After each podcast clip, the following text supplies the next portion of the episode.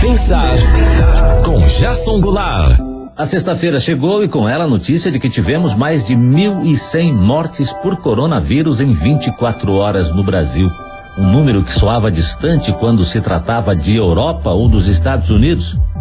Aí você vira a página procurando uma notícia boa, dá um clique no computador, toca a tela do celular, muda de estação e ouve especialistas falando que mortos no Brasil por causa da doença podem passar de 100 mil pessoas. É assustador, minha gente. E aqui estou eu falando disso de novo. Queria falar de outras coisas, coisas boas, de festa, de encontrar os amigos, poder abraçá-los, fazer um brinde no jantar do fim de semana, encontrar a turma, jogar futebol, comer um churrasco. Mas como se a gordura do corona pode matar mais rápido do que a da picanha? Melhor empurrar com a barriga, deixar para depois, mas nunca perder a esperança. Guimarães Rosa escreveu: Todo caminho da gente é resvaloso, mas também cair não prejudica demais.